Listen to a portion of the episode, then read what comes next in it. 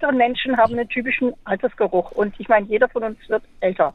Äh, wo kommt er her und was kann man dagegen tun? Das ist in der Tat so, dass natürlich im Alter sich auch die Haut verändert. Also das heißt, ähm, die Fette, die wir ausscheiden über die Fettdrüsen, über die Talgdrüsen, die verändern sich wenn man, sie werden etwas trockener, die Haut, und nicht mehr so feucht wie früher. Das heißt also, damit ändert sich auch die Zusammensetzung der Düfte, die, äh, die unser Körper abgibt und unsere Duftsensoren, Duftzellen abgeben, die wir haben.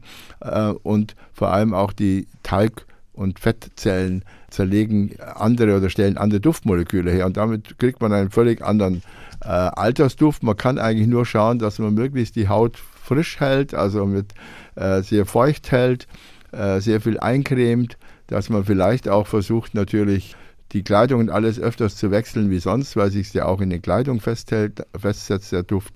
Aber ansonsten ist natürlich ein Altersduft eben ein bestimmter Alter entsprechend und er unterscheidet sich eben von dem, was man in jungen Jahren hat und wenn man ganz jung ist, hat man nochmal einen anderen Duft. Also alles das ja. wirkt darauf aus. Und die Hormone spielen auch eine Rolle, weil die natürlich im Alter sich auch verändern. Und wir wissen, dass unser Duft auch hormonabhängig ist.